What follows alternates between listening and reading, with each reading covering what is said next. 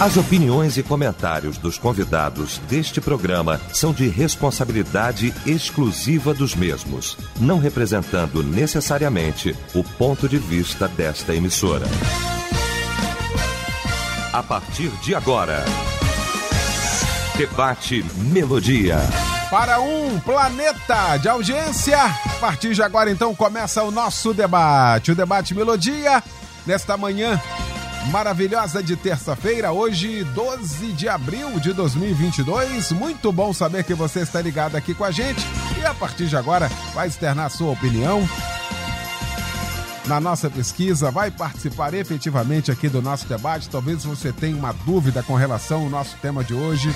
Talvez você tenha alguma dificuldade de compreender o nosso tema de hoje, então eu quero você aqui participando com a gente através do nosso site, o site da Melodia, melodia.com.br, através do nosso WhatsApp também, aqui no 9990 25097.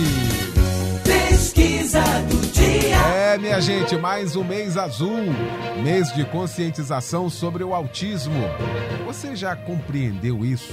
E tanto que temos falado sobre isso você já conseguiu compreender? Você busca informações? Você busca, de fato, atuar como um agente de amor nesse sentido? Pois é, é isso que nós queremos saber nesta manhã. E nós vamos tratar deste assunto com essa equipe vitoriosa mais uma vez reunida aqui. E eu espero que fique por muito tempo para a gente ter essa possibilidade, essa química que nos uniu para a gente poder falar, trazer essa conscientização. Ah, recebo hoje aqui com muita alegria, com muito prazer, minha querida professora Cicléia Costa, membro da Assembleia de Deus Filadélfia, na freguesia, em Jacarepaguá. Com muita alegria, mais uma vez, Dr. Vander Rodrigues, psiquiatra, sempre nos ajudando aqui e a gente fica muito feliz com essa parceria. E o querido pastor Pedro Paulo Matos, do Ministério Betânia Church em Nilópolis. Nós vamos começar então esse nosso debate orando e o pastor Pedro Paulo vai estar orando abrindo esse nosso debate. Senhor nosso Deus, receba nossa gratidão por acrescentar à nossa existência mais um tempo de vida e pedimos ao Senhor que nesse momento teu Espírito Santo nos enche de sabedoria divina, porque só o nosso conhecimento não basta para levar esperança e consolo as pessoas que estão sofrendo com esse tema. Que a tua presença seja conosco, abençoe teu servo, pastor Léo do Carmo, os debatedores e principalmente os nossos ouvintes. Que haja quebrantamento, que haja ensinamento nessa manhã. Em nome de Jesus nós oramos e agradecemos. Amém. Debate Melodia. É mais um Abril Azul, é o mês de conscientização sobre o autismo. E como nesses últimos anos nós temos falado sobre isso, né? Existe uma campanha ah, já há algum tempo e a gente vem intensificando mais sobre isso. Muitas pessoas acabam se inteirando e se envolvendo, que é de fato essa é a missão, é a conscientização sobre ah, o autismo, que é o nosso tema de hoje. Muitas pessoas têm em mente a ideia dizendo assim: ah, mas eu não tenho ninguém lá em casa com isso. É, mas você pode ter na igreja. E como é que você cuida com isso? Você pode ter no seu trabalho. Como é que você lida com isso? Não é porque eu não tenho na minha família que eu não vou ter essa conscientização de como trabalhar, como estar, qual deve ser a minha postura diante de alguém né, com aspecto autista. Como é que é isso? Você já conseguiu compreender isso? Bom, nós vamos para o debate porque tem muita coisa para a gente tratar nesta manhã. E eu quero começar aqui com o meu querido Dr. Vander Rodrigues, mais uma vez agradecendo a presença, a parceria. Já virou uma parceria, o que me dá muita alegria. E dá para ver no Dr. Vander a disponibilidade do coração dele. Ó, se for para ajudar, eu tô dentro, quero ajudar. Isso é muito legal. Essa disposição, né? Essa instrumentalidade, né? De poder trabalhar para a gente poder entender isso. Doutor Wander, mais uma vez, muito obrigado pela presença aqui, querido. Bom dia. Bom dia, pastor. Bom dia. É um prazer estar aqui falando um tema tão importante nesse mês que a gente fala tanto dessa questão do autismo e hoje num dia mais importante ainda, que hoje é, é o Dia Nacional de Enfrentamento à Psicofobia. Olha isso. Então, é um dia que a gente. É uma campanha da Associação Brasileira de Psiquiatria de, para combater o estigma dos portadores de transtornos mentais, seus familiares e os médicos e profissionais que. psiquiatras, psicólogos e outros profissionais que tratam desses pacientes. Porque muitas das vezes os profissionais também sofrem de um estigma. Ah, o psiquiatra é um médico de louco, ah, o psicólogo é coisa de que eu não preciso. Então, esse dia é um dia nacional de enfrentamento à psicofobia. Então, foi no melhor dia que a gente poderia ter vindo aqui. Que maravilha, sensacional. Doutor Vander, ah, com a sequência, com o passar dos anos, essa questão ficou mais compreensível no seio da sociedade, a gente caminhou um pouco mais. Vamos lá, fazer aqui uma média aqui do ano passado para cá. Nós estivemos juntos no ano passado. Qual é a perspectiva do senhor em termos de consultório? Eu acho que sim, a gente vem caminhando sim. Eu acho que ainda tem muito para progredir, mas a gente vem caminhando. Inclusive, por causa desses dois últimos anos terríveis que a gente enfrentou de pandemia, a questão da saúde mental ficou muito em voga. É, ficou mais fácil para as pessoas entenderem que qualquer um ou em qualquer família pode adoecer, pode passar por um processo é, de transtorno mental. Então, como eu sempre falo, não tem nada a ver com falta de Deus no coração, uhum. não tem nada a ver com passar necessidade, não tem nada a ver com ter, as, ter os bens materiais, ter ou não uma família estruturada. Não. Qualquer pessoa está sujeita, dependendo do que ela vivencia, a experimentar os transtornos mentais. O transtorno de espectro autista, mais ainda, porque é uma questão que a gente não sabe quando vai nascer na nossa família um, um membro que vai ser portador dessa necessidade especial. Tá certo. Agora, na criança, doutor Vander, existe uma idade para detectar isso? É, os sintomas costumam surgir já na primeira infância. O ideal é que isso fosse detectado até no máximo 4 anos de idade, mas em alguns casos o diagnóstico é mais tardio, ou por desconhecimento da família, ou por falta de acesso a diagnósticos adequados, ou porque os sintomas não são tão típicos ou não tão invasivos. Porque hoje, quando a gente fala em transtorno de espectro autista, é porque hoje a gente colocou, hoje os psiquiatras entendem que é uma gama muito maior de pacientes de pessoas que ficam dentro desse, desse, dentro desse espectro. Antigamente o diagnóstico só era dado para pessoas portadoras de sintomas muito graves. Então, muitas pessoas tinham sofrimento, tinham desadaptação social, mas estavam sem diagnóstico, elas estavam num limbo entre ter ou não um diagnóstico de alguma coisa. Quando você amplifica isso, você abarca muito mais pessoas você pode ajudar muito mais pessoas. Só para citar um exemplo, entre 2000 e 2002, a gente tinha um diagnóstico de uma criança a cada 150 crianças aos 8 anos de idade nos Estados Unidos. O Brasil tem, carece de dados. Uhum. E em 2010, a gente já, já, os estudos já mostram uma criança a cada 68. E em 2014, uma criança a cada 58. Porque, na verdade, não é só porque a gente pode falar, ah, mais crianças passaram. Não. Mais crianças passaram a ser englobadas dentro desse diagnóstico.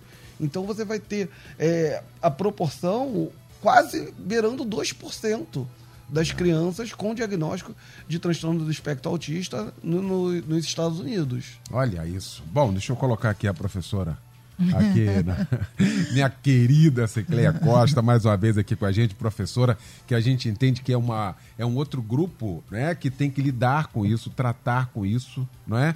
fazer a inclusão disso e muitas das vezes sem o material apropriado, né? A mão de obra qualificada nesse sentido. Professora, muito bom tê-la aqui, bom dia. Bom dia, bom dia, pastor Eliel, bom dia aos debatedores. É um prazer estar aqui falando mais uma vez sobre esse assunto, uhum. um assunto que desperta é, tantos interesses e tantos enigmas, né? Uhum. Nós não temos o controle nem o domínio da mente humana, mas o estudo da mente humana é algo assim que nos arde no coração, faz a gente ter bastante vontade, gama de, de achar aí algo diferente para ajudar. E a pergunta que foi feita para esse debate, né? Você já compreendeu embora eu tenha uma filha autista, eu acho que eu ainda estou compreendendo. Eu estou aprendendo a compreender. Mas eu quero dizer aqui para vocês, juntamente com o que o doutor falou, nós temos, eu fiz uma pesquisa que mostra que o autismo é uma síndrome que atinge 2 milhões de brasileiros. Meu Deus. Se são 2 milhões de brasileiros, onde eles estão, né? De que maneira eles estão vivendo? Será que nós já entendemos isso?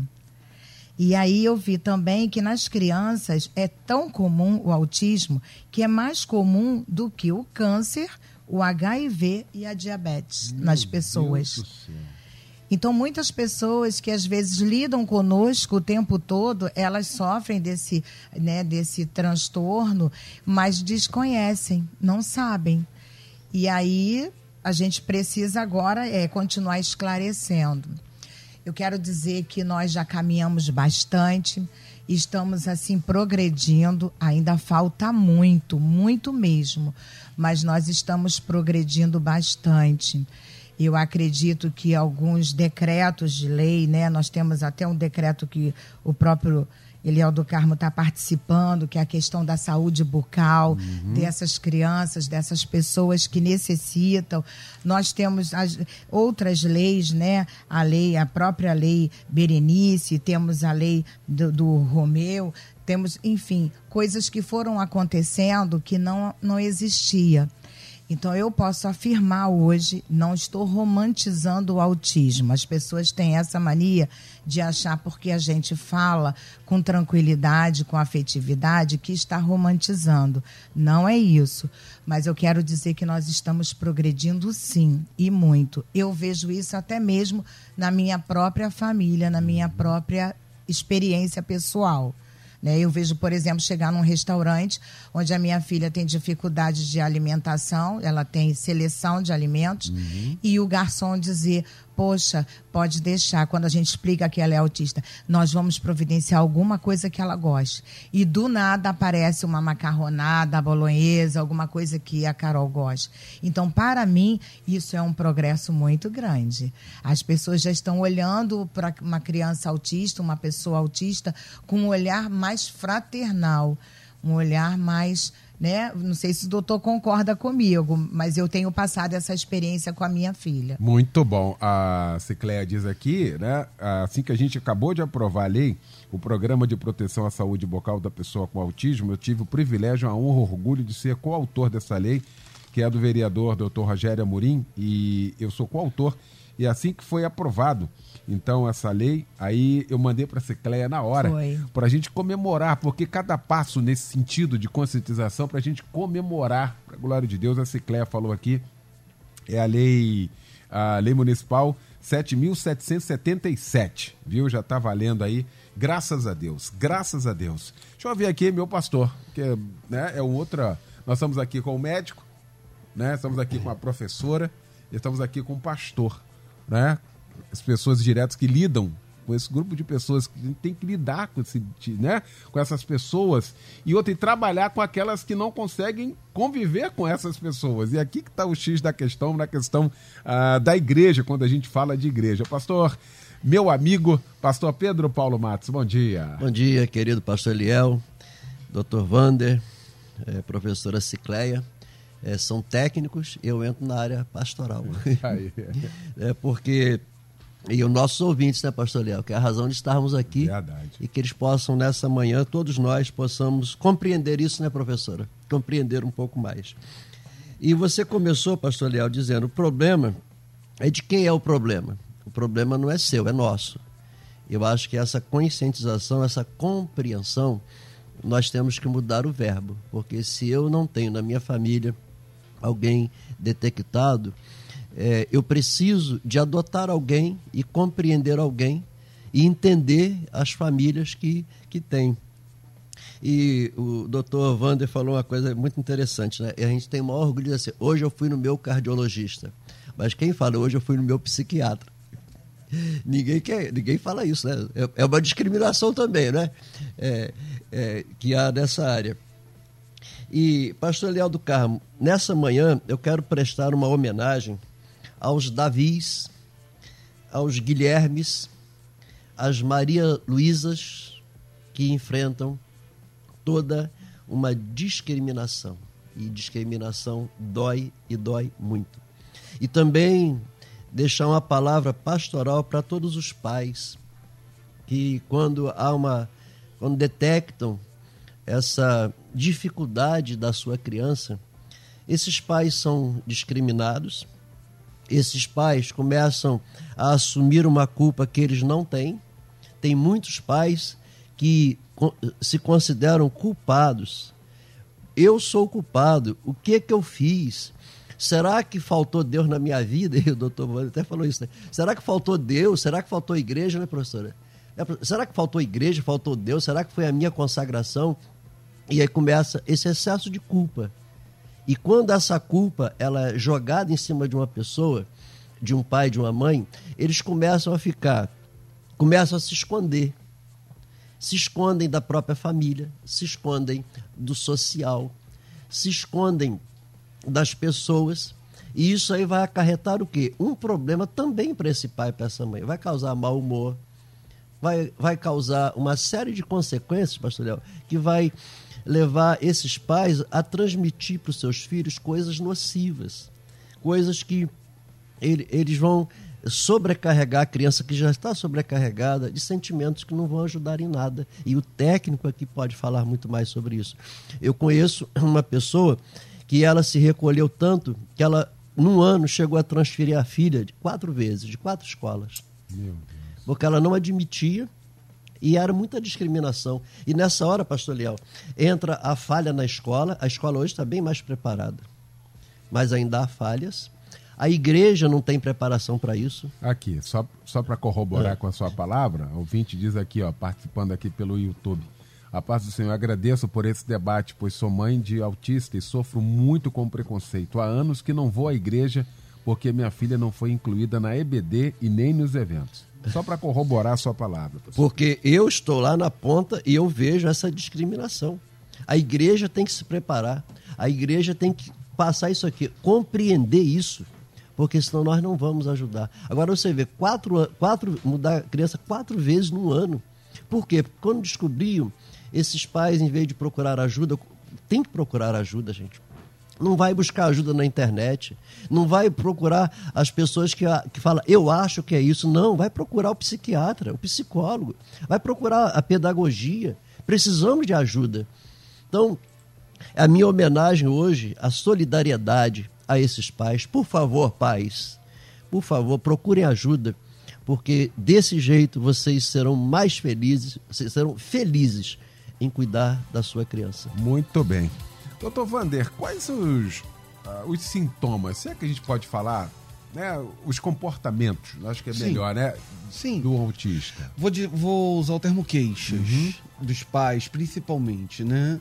A gente. São as principais queixas que chegam no consultório: baixo rendimento escolar, dificuldade de comunicação, dificuldade de interação social, a criança não sabe brincar com outras crianças, é, comportamento inadequado, às vezes numa situação que é esperado um comportamento, a criança acaba tendo um comportamento inadequado.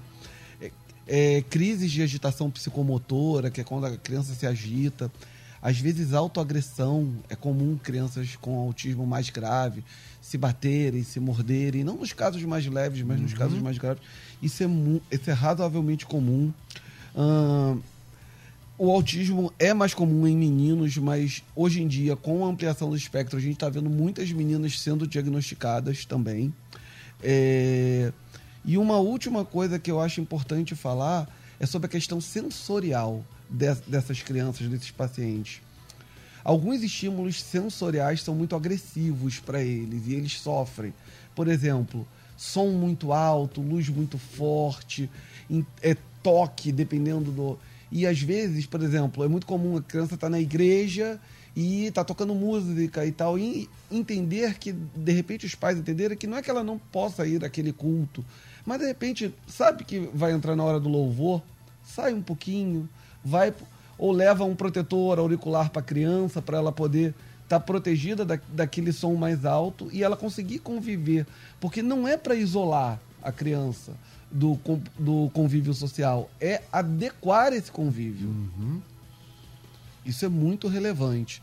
Essas crises sensoriais, às vezes, são muito intensas e as crianças sofrem muito quando elas são expostas a certos estímulos. Alguns vão ser estímulos visuais muito fortes, luzes piscantes, às vezes uma música muito alta, às vezes um ruído repetitivo. Tipo, a criança com autismo tem uma obra na casa do vizinho. Isso é um horror uma criança com autismo. Isso é um horror.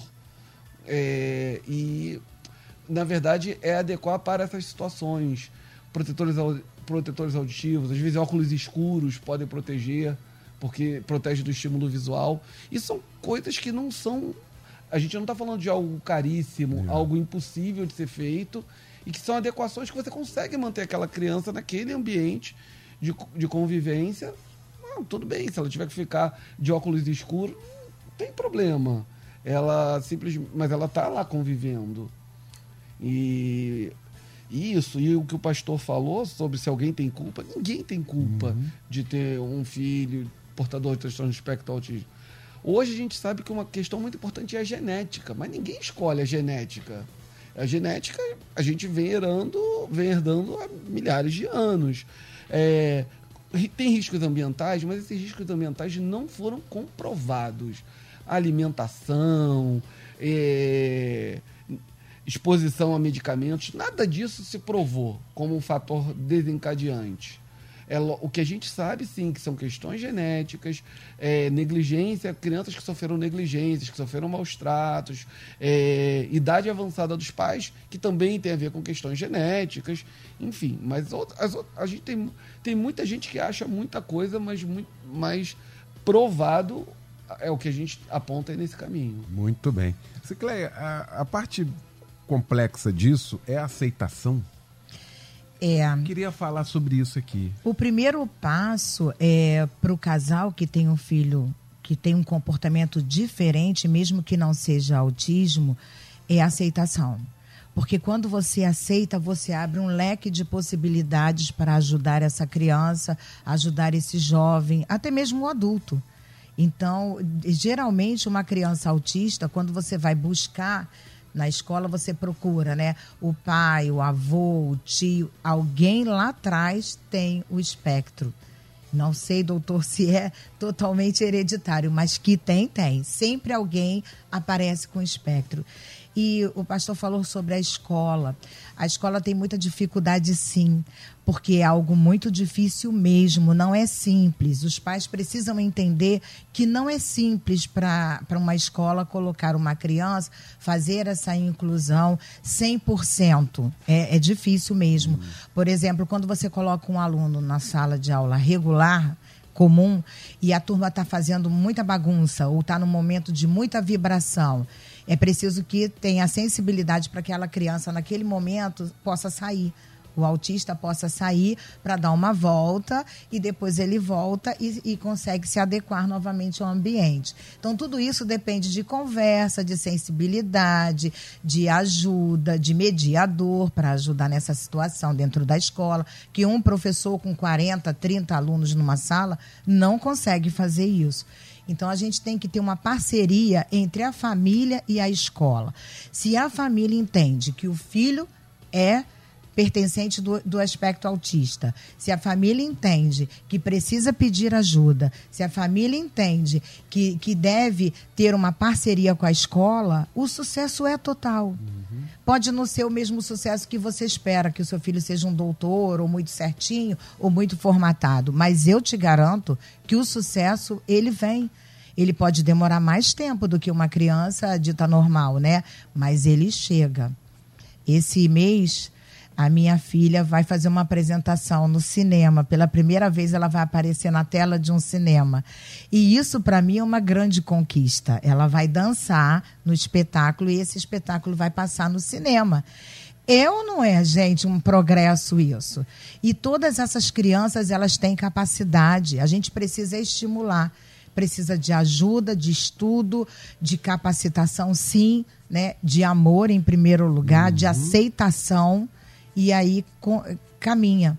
Eu faço um convite aos pais hoje, aproveitar essa oportunidade, pare de olhar aquilo que seu filho não consegue fazer. Pare de olhar aquilo que ele não é igual ao outro. Porque a partir do momento que você começa a olhar e valorizar o que ele consegue fazer e o que ele é bom, ele vai ter um progresso que você não tem noção. É lógico que todas as crianças não são iguais, né?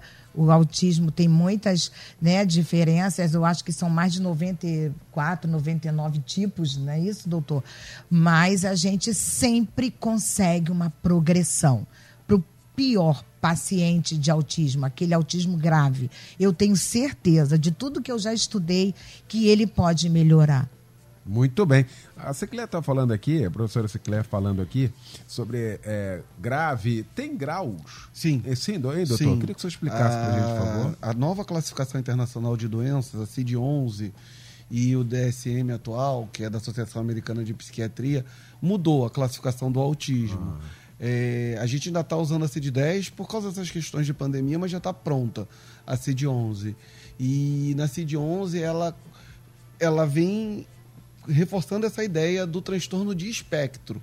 Então você vai ter leve, moderado e grave. Dentro desse leve, moderado e grave, você vai ter com comprometimento social significativo ou não, comprometimento intelectual significativo ou não. Então você tem várias gradações, porque até a CID-10, a antiga, que ainda tá, já, tá, já vai entrar em desuso em breve, era só autismo não autismo, autismo atípico. Ponto. Era, era muito restrito e, era, e é difícil você incluir nessa, numa classificação tão restrita. Hoje não, a gente tem uma miríade, uma grande faixa de possibilidade de classificar. Porque, como a professora falou, essas crianças, esses pacientes, eles não são iguais. Eles têm muita diferença entre si. Eles, claro, compartilham de características, mas eles também têm muitas diferenças. Você não pode botar todo mundo dentro de uma mesma caixinha. Não funciona assim. Então você tem que ter classificações. Tá certo. Bom, deixa eu fazer aqui o seguinte. Debate bom é assim. A primeira parte já foi, viu? A gente vai para o intervalo, a gente volta já com a segunda parte desse nosso debate especial nesta manhã e eu tô te aguardando aqui. Estamos apresentando Debate Melodia. Olha, já de volta então com a segunda parte do nosso debate, falando sobre o Abril Azul, mês de conscientização sobre o autismo. Você já compreendeu isso? Olha que primeira parte riquíssima, maravilhosa. Discutindo aqui este assunto com a professora Cicléa Costa, com o Dr. Vander Rodrigues, médico psiquiatra, e também com o pastor Pedro Paulo Matos. Chegou fa- participação aqui da Carla. Ouve só, pastor Pedro Paulo, assim. A Alicia é muito inteligente, mas tem crises de choros e gritos. Tem um grau leve, mas sofremos de vê-la nessa angústia. Choro muito porque muitos falam isso é falta de umas boas palmadas. Eu realmente me sinto culpada. Quando o pastor Pedro Paulo elencou aqui essa questão da culpa, é exatamente está aqui a participação da ouvinte aqui. E quando o tema perguntou, você já compreendeu isso? E eu comecei falando aqui, não é porque eu não tenho na minha família que eu não tenho que compreender isso, gente. Pelo amor de Deus. Acaba sendo uma maldade, uma crueldade falar um negócio desse. Ah, isso aí tá assim porque você não bate, porque você não corrige, porque você não dá. Olha que negócio complexo, pastor Pedro. É, e isso, pastor Eliel, vai, vai causando o quê? Os pais vão se deprimindo. E pais deprimidos são pais sem alegria, sem esperança, vão perder o brilho nos olhos. Isso aí vai refletir em quem? Em uma criança que já está com excesso de problemas para resolver. É, o, o, o doutor Vander é, comentou, pastor Léo, sobre a diferença, não é? Daí, gente, a importância de ter profissional para orientar. Repito, não vá nos a- os que acham e nem é, buscar ajuda na internet. Não se recolham. Busquem os profissionais. Tem gente muito boa hoje que pode ajudar. né? E, e com relação à escola, pastor, eu tive o privilégio de ser diretor de uma escola que a escola pagava um tutor para cada eh, criança com necessidade. Então, quando acontecia exatamente isso, excesso de barulho, né, às vezes um- uma, uma agressividade, o tutor eh, tirava discretamente ia na cantina, ia passear com a criança pela escola e evitava aquele estresse da criança. né? Então isso é, é- é importante demais. E, e essa questão da, da culpa, pastor Leal, É um apelo que nós fazemos e aí vem uma palavra pastoral. Por favor, quem está enfrentando essa situação, não se sintam culpados. Ao contrário, tome hoje a iniciativa de procurar ajuda, de se abrir, abrir o coração e saber que há esperança. Como a professora Cicléia falou, que progresso ver a filha fazendo uma apresentação. É, que progresso quando o pai vê que o filho conseguiu fazer os deveres, conseguiu um progresso. Isso é lindo demais. E nós só vamos conseguir isso praticando, se escondendo, não. Tá? E a igreja precisa, eu tenho lutado na igreja com, com relação a esse acolhimento. Precisamos mudar comportamentos, precisamos treinar pessoas para saber é, como tratar, precisamos orientar pessoas. Às vezes, ah, vai, leva para lá e ora. Ah, vai orar. Não é isso. Vai dar palmada. Não é isso. Temos que ter acompanhamento técnico para poder ajudar essas pessoas a ter uma qualidade de vida melhor, porque podem ter qualidade de vida melhor. Existem casos, né, o doutor deve saber, é, nome de artistas, jogadores de futebol, nadadores que tiveram um problema desse, no entanto, foram, é, é, foram são mundialmente conhecidos porque souberam ser aproveitados. Muito bem. Às vezes, um negócio simples, né? O ouvinte manda aqui e é bom a gente trazer essas informações, que parece, hum. para quem não sofre, para quem não tem esse, esse aspecto, por exemplo, aqui eu vi assim, debate importantíssimo, muitas igrejas despreparadas. Tem uma filha autista de 19 anos. Domingo, trancaram a porta da salinha, pois disseram que não tinha lugar. Ela não entende, ficou tentando abrir a porta, pois a irmã mais nova dela estava lá dentro. Eu sofri muito com isso. Às vezes assim, não deixa a porta trancada para resguardar que mas ali tem uma pessoa com espectro autista, não consegue entender isso. E aí, muitas das vezes, vai pelo macro, não pelo micro. Daí a ideia do, da questão do compreender isso, hein, Cecleia? E às vezes, assim, a criança autista ou jovem autista, ele às vezes ele demora mesmo a processar esse entendimento e daqui a pouco ele vai entender. Naquele momento, ela não entendeu que a porta estava fechada e precisava, porque era uma segurança para as crianças. Naquele momento, ela não entendeu, mas depois ela vai conseguir entender. O problema é que não adianta fechar a porta e deixar ela chorando ou pedindo para entrar lá fora né? A gente tem que fazer um trabalho ali que demora, que desgasta, que demanda experiência para explicar, mostrar, abrir a porta, colocar lá dentro, olhar que a irmãzinha está bem, entendeu? E convidá-la para sair, para fazer uma outra atividade que seja para a idade dela, mais adequada, enfim. É algo que não tem jeito, gente. Só o amor pode ajudar nesse processo. Eu, eu queria dar uma palavra para essa mãe que falou, fez um comentário sobre é, é, tem que dar umas palmadas na menina, né, na filha e ela se sente culpada, eu quero dizer que ainda que a criança não, não tenha autismo ou nenhum é, comprometimento comportamental, o amor, ele educa. A repressão, ela amansa. E existe uma grande diferença entre educar e amansar. Quando você chega e pega seu filho e dá uns, uns tapas nele só porque ele mexeu em qualquer outra coisa que não era para ter mexido, e você não explica e você não faz aquele, não dá aquele exemplo, daqui a pouco ele vai mexer em outra coisa e você vai bater de novo. Então a gente precisa entender que nem tudo se resolve com uma palmada. Eu não estou dizendo que você não possa é, repreender uma criança. Não é isso que eu estou dizendo, porque eu sou a favor do limite, sou a favor da repreensão, sou a favor, sim, castigo, tomo celular, enfim, tudo que for preciso. Mas a gente precisa compreender. Educar não é reprimir. Educar é processual, é explicação.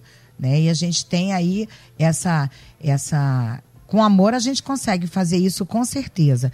Eu queria também dizer que a, os pais precisam procurar ajuda terapêutica, e eu sei que é caro, mas existem órgãos públicos que ainda podem ajudar.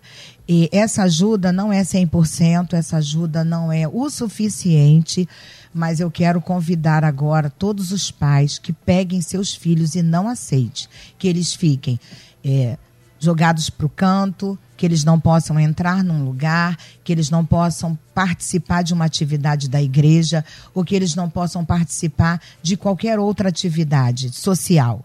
Eu tenho, eu tive a experiência alguns anos atrás de um aluno no sexto ano, até numa escola privada, onde ele foi convidado pela primeira vez para ir uma festa de aniversário. Ele nunca tinha sido convidado, porque ele era autista. E no dia que ele chegou com esse convite em casa, a mãe dele telefonou para a escola em prantos de alegria, de felicidade. Então, por que não podemos convidar as crianças? Porque é, é, de, diferentes. Por que não podemos dar esse prazer, né, essa oportunidade para essa criança?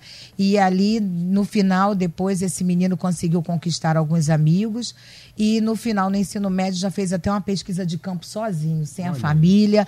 E hoje eu acredito que ele deve estar muito bem. É o progresso. Não adianta que, é, se a gente der oportunidade e fizer parceria com a família e a família aceitar que existe o problema e buscar profissionais para ajudar, não importa se é no particular, se é no público, vocês precisam buscar. E aí a gente consegue o progresso. Não tenho dúvida disso. Muito bom. Doutor Vander, a, o Alexandre diz aqui, participa ele é de Campo Grande. Eliel, poderia perguntar aí o doutor se eles acreditam que o tratamento ABA, ABA, ABA né? Possa ser um dia viabilizado por alguma esfera do poder público para acesso a tudo. O que significa? Que tratamento é esse, doutor? A ABA é um método baseado em análise do comportamento aplicado. É a base para diversos tratamentos hoje que a gente utiliza para os transtornos de espectro autista. Uhum. Como eu estava falando aqui no intervalo com, vocês, é, o tratamento farmacológico, o uso de medicamento, não é a regra para transtorno de espectro autista, é a exceção é, o medicamento é utilizado para situações muito pontuais, situações de agressividade, situações de comportamentos obsessivos, sintomas depressivos que eventualmente qualquer pessoa pode ter, mas o paciente autista está com mais su risco, suscetibilidade de ter. Mas o, a análise aplicada do comportamento ela pode ser utilizada para várias técnicas de é, psicoterapia, intervenção precoce, estimulação cognitivo-comportamental, comunicação suplementar, que a gente fala de comunicação por sinais, gestos, símbolos. Tudo isso é baseado na análise do comportamento aplicado, que é essa, essa técnica ABA, esse método ABA. Isso é muito importante. Uhum. Só que isso não é barato. Isso é, um, isso é uma técnica que seria muito interessante que, que os pacientes é, no SUS pudessem ter acesso a isso, porque isso é um diferencial muito relevante para o desenvolvimento desses pacientes. Tá aí. Ah, o André da Bélgica participa aqui com a gente, por isso que eu digo para um planeta de audiência, e não Verdade. é uma frase de efeito, né? É uma realidade. Obrigado, André. Diz assim, Eliel, sempre ouvi dizer que o autista tem mente mais desenvolvida. Eu queria saber se isso é verdade. É que a gente falou aqui de questão de graus, né, doutor? É, não é só isso. Na verdade, um paciente, uma pessoa com transtorno de espectro autista, ela tem um funcionamento cognitivo diferente. Não é que seja mais ou menos, é diferente. O que é diferente, às vezes, é melhor para uma coisa e pior para outra coisa. Uhum. É uma adaptação diferente. Não quer dizer que ele é mais inteligente ou menos inteligente. Claro, tem pacientes com graus mais severos que podem ter déficit cognitivo, mas também não é sinônimo de que todo paciente com autismo vai ter déficit cognitivo ou que vai ter QI superior. Isso pode acontecer. É, quando o ouvinte pergunta aqui, ele deve estar. Tá, que é o grande exemplo hoje é o Messi, né? Sim. Você vê, um, bola de ouro, não sei quantas vezes já, é um cracaço de bola. E como é que pode alguém? Quer dizer, o doutor está explicando Sim, exatamente mas, isso. Mas você já viu ele dando entrevista? É, complicado, né? Ele tem ele tem uma grande habilidade para alguma coisa, mas ele tem uma dificuldade para outras coisas, porque o funcionamento é diferente. Não quer dizer que ele é melhor ou pior. Como jogador de futebol, quem, quem é melhor? Acho que ninguém. Mas como comportamento social, é uma coisa que tem que ser desenvolvida a cada dia. Então, assim, eventualmente, quando você perde uma coisa, você ganha outra. Sensacional. Olha, que explicação. Coisa boa isso, né, pastor Pedro Paulo, que a gente está promovendo hoje aqui. E graças a Deus, obrigado, Deus, por ter nascido nesse planeta, estar vivo hoje aqui, tendo a oportunidade de realizar isso aqui para tanta gente. Pastor. Ô, meu amigo, como eu estou feliz nessa manhã de participar dessa mesa, porque nós sabemos que nessa manhã a palavra da professora Cicléia, do doutor, é, está sendo bálsamo para a vida de tantas famílias. Eu creio, tenho certeza que Deus há de tocar no coração de pai e mãe, saírem da toca, é, colocar a cara, a cara tapa e, e, ter certeza absoluta que existe uma solução. Se, e eu acho interessante essa colocação: ganha uma coisa e perde outra. Né? Se perdeu em, em algum lugar, vai ganhar em outra. N não vai perder tudo, não. Então eu acho isso fundamental. E esse e na vida é assim. A vida é assim. Na vida é assim. Não é a vida de quem, de quem só é, né? Que tem o aspecto. Na vida é assim. Você imagina, eu não jogo nada de bola. Absolutamente nada. É, pode me dar uma voz, um negócio para poder falar um pouquinho aqui, para vocês entenderem. Eu acho que isso é importante, pois não, doutor? Minha avó era uma, veio, uma pessoa muito humilde, veio do Nordeste e ela tinha uma sabedoria popular que eu levo para a vida toda, que ela sempre falava que é o ditado popular lá no Nordeste que é Deus tira os dentes, mas alarga a goela. eu pra gente entender. Uma sabedoria popular, mas que é, é verdade. Que é uma realidade. Então, pastor Léo, nessa manhã nós estamos sendo bálsamo para muitas pessoas. E, e, a minha oração é que os que estão nos ouvindo, ainda que não tenha ninguém com essa situação, que passe a amar, né, pastor, né, professor? O amor, o cuidado, o respeito. Eu posso fazer alguma coisa. Lá na igreja tem um menino que não gosta de cumprimentar, mas ele faz assim, dá tchau. Tem outro que já gosta de me agarrar. São comportamentos diferentes. É. E eu preciso me adaptar para que os dois com comportamentos diferentes possam me achar simpático e ajudar de alguma forma. Verdade. Aqui, ó, Roberta de Piraí diz assim: que debate abençoado. Ficaria aqui a tarde toda aprendendo com vocês. É isso aqui que a gente está promovendo, né? E de fato, as pessoas que querem aprender, é isso que a gente está aqui. A gente só vai conseguir compreender isso quando a gente desmascarar, tirar toda toda toda a armadura que rechaça isso, assim, eu tenho que estar aqui. Eu tenho que estar aberto a isso. Ah, tem comportamento, o pastor Pedro falou aqui, muitas das vezes a gente quer abraçar as crianças, né? A gente abraçar. Para quem tem, para muitas crianças que tem isso, por exemplo, não gosta disso. Então espera que uma hora vai chegar. Né? Eu tenho tido essa experiência lá na igreja, com lá, certeza. com Carolzinha. Tem hora que ela só olha para mim e fala assim, mas nunca deixa de falar, fala de longe. Aí tem hora que ela vem e me agarra, me abraça. Que legal isso entender isso. Eu acho que isso é importante a gente compreender, né, Cleia? A palavra é sensibilidade. Você tem que ter sensibilidade e olhar para o outro. Hoje em dia a gente não consegue nem quase olhar para ninguém. Então, quando a gente tem sensibilidade, a gente percebe o que o outro gosta e o que o outro não gosta.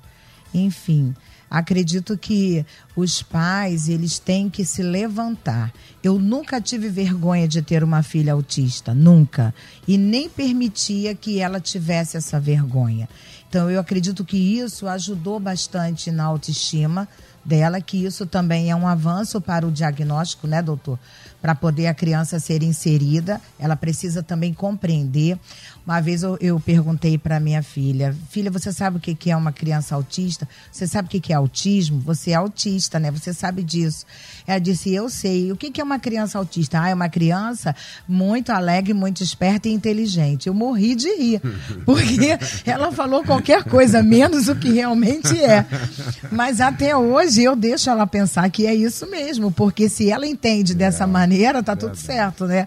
Mas isso é uma coisa que a gente constrói e os pais precisam, eles são, é, eles são as pessoas principais na família que pode fazer isso. O professor, ele ajuda, ajuda. A escola ajuda, os amigos também ajudam, mas o pai e a mãe, ele tem que se levantar. Ele tem que se levantar porque é ele o principal o papel ali, a função dele é colocar aquela criança na sociedade, né, com respeito. Eu sei que não é fácil, é difícil. Todas as noites a gente chora, chora. Quando a gente vê um filho dando uma crise, de choro, né, de tristeza, dizer que os colegas não ligam para ele, os colegas não telefonam, quando não é convidado para uma festa de aniversário, nenhum pai gosta. Nenhum pai gosta e nenhum pai está preparado para isso.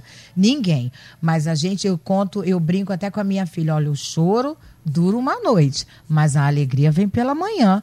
De manhã eu me levanto igual uma leoa e vambora, porque a gente vai conquistar outras coisas nesse dia. E assim vai. E eu, eu, sinceramente, a escola é super importante, muito, muito. É o termômetro do neurologista, do psiquiatra, é a escola. Quando tem uma criança com dificuldade comportamental. Uhum. Então, eles precisam ouvir a escola.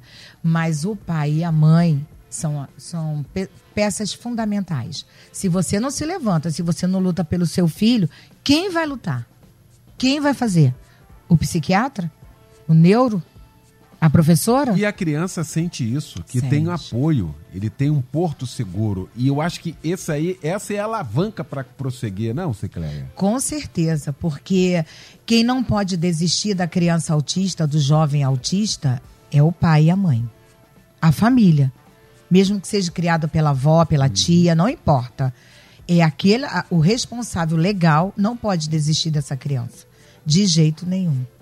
Aqui, doutor Vander, a ouvinte diz aqui, sou mãe de uma criança autista, hoje ela tem 11 anos e só tem um ano que descobri. Toda vez que o médico que a trata pedia informações sobre ela para a escola, eles falavam que ela estava com a sexualidade avançada. Para mim está sendo muito difícil aceitar que minha filha tão esperada e amada é tão limitada. Existe essa ideia mesmo de dessa progressão da sexualidade em quem tem esse ela está experimentando a puberdade, né? a questão é como é, ela tem dificuldade na interação social. Todo adolescente com 11, 12 anos vai começar a florar essa questão. Uhum. Mas só como ela tem dificuldade de interação social e talvez porque não tenha sido estimulada desde jovem, até por desconhecimento, é, ela, não ela não sabe em que contexto é, se comportar. É aquilo que eu falei lá no início, de comportamentos inadequados. Mas isso pode ser treinado e aprendido e com certeza melhora com basicamente com a terapia e, e os treinamentos. Isso não é algo que ela vai padecer para a vida toda. Muito bem. Na, no final aqui, Sclé, quero voltar contigo já já com o pastor Pedro Paulo.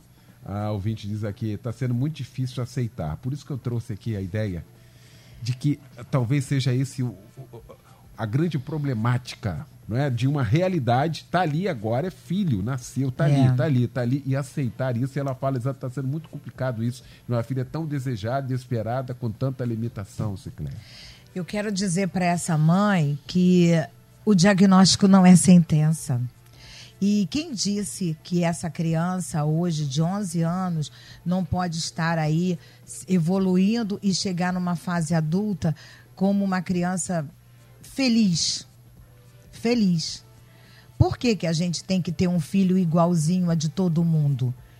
Só, só o que é igual é que é bacana? Por quê? Eu não, não vejo isso. Eu, eu, claro que todos os pais, eles quando têm um bebê, que, que eles olham e dizem, doutor, é perfeito? e aí o doutor diz, é perfeito, tem todos os braços, os membros, né? Todo mundo fica feliz, óbvio. Claro que eu também queria hoje não ter nenhuma dificuldade com a Carol, óbvio.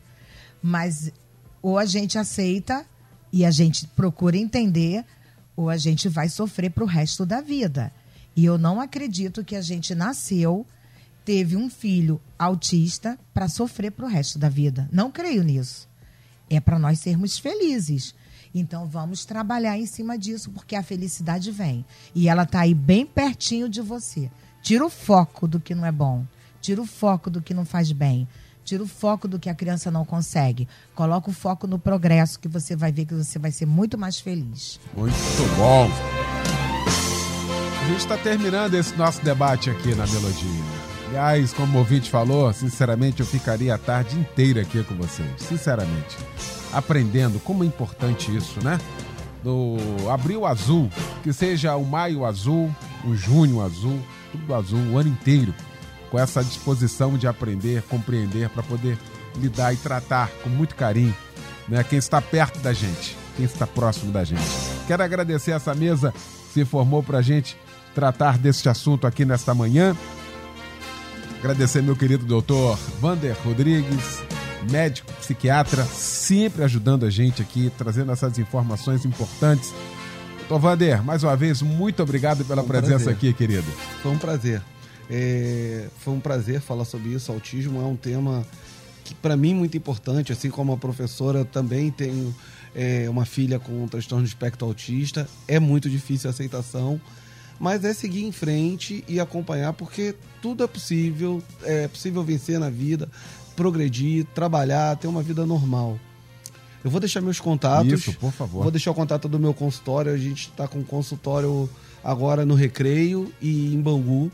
É, o telefone é 21 99 850 1205. Vou repetir: 21 99 850 1205.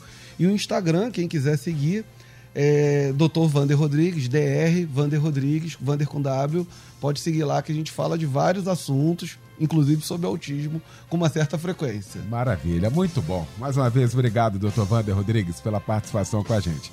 Minha querida professora, minha ovelha do coração, minha querida Cicleia, Assembleia de Deus Filadélfia, aqui na Freguesia, em Jacarepaguá, Avenida Tenente Coronel Muniz Aragão, 890. Mais uma vez, muitíssimo obrigado aqui pela presença com a gente. O que, que você destaca nesse final do Eu que debate? agradeço, eu agradeço em nome de todos os pais, né? Porque é muito bom a gente escutar tudo isso que nós ouvimos essa manhã. E quero dizer que é possível ser feliz, mesmo tendo um filho autista. Eu quero desafiar nessa manhã esses pais a começarem a ter um novo olhar, porque eu quero dizer que eu sou muito feliz com a minha filha autista e com todo o progresso que ela está alcançando e pelo, ainda, pelo que ela ainda vai desenvolver. Então, tenha um novo olhar nesta manhã. Estou te convidando para que você tenha um novo olhar. Maravilha. Quem quiser me ver, Isso. Instagram, Cicleia 4. É C-I-C-L-E-A. Não tem o izinho, não. Cicleia 4. Legal. Vai Muito lá que bom. vocês vão ver a Carol. Muito bom. Beijinho pra Carol, beijinho no Edinaldo. Obrigada. Obrigado, viu, Cicleia, mais uma Obrigada. vez. Valeu. Pastor Pedro Paulo Matos, que aula hoje para todos nós. Pastor Pedro Paulo Matos é pastor da- do Ministério Betânia Church em Nilópolis, na Rua Eliseu de Alvarenga, 1022 em Nilópolis. E aí, meu pastor? Saio daqui enriquecido pelas palavras da professora Cicleia, palavra do Dr. Vander, grandes ensinamentos. E por favor, não tenham raiva de si mesmo, não tenham raiva de Deus e nem tenham raiva de quem tem filhos normais. Deus te deu um especial porque você tem capacidade de cuidar. E aceitem. Peça a Deus para aceitar, porque senão vai se tornar um luto.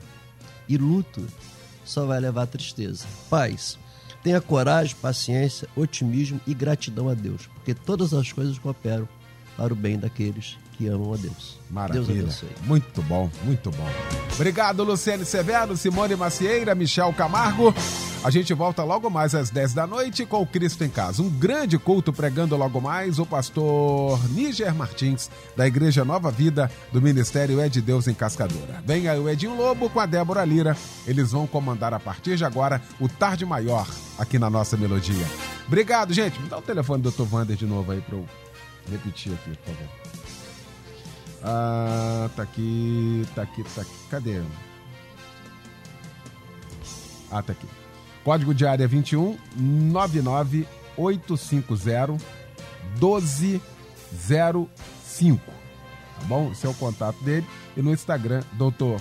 Vander com W, Vander Rodrigues, para você estar acompanhando lá. Né? E da Cicleia, Cicleia sem I, né? Cicleia, né? 4. Beleza? E do pastor Pedro? Tem que perguntar para minha neta. o homem é analógico, né? Igual muita gente aqui. É perguntar o e-mail de muita gente fica complicado. Foi só para distrair, pastor Pedro. Eu sabia que o senhor. O senhor até tem, mas só não lembra. Valeu, gente. Edinho Lobo e a Débora Liras vão comandar a partir de agora o Tarde Maior. Boa tarde, obrigado. Valeu, gente. Amanhã você ouve mais um Debate Melodia.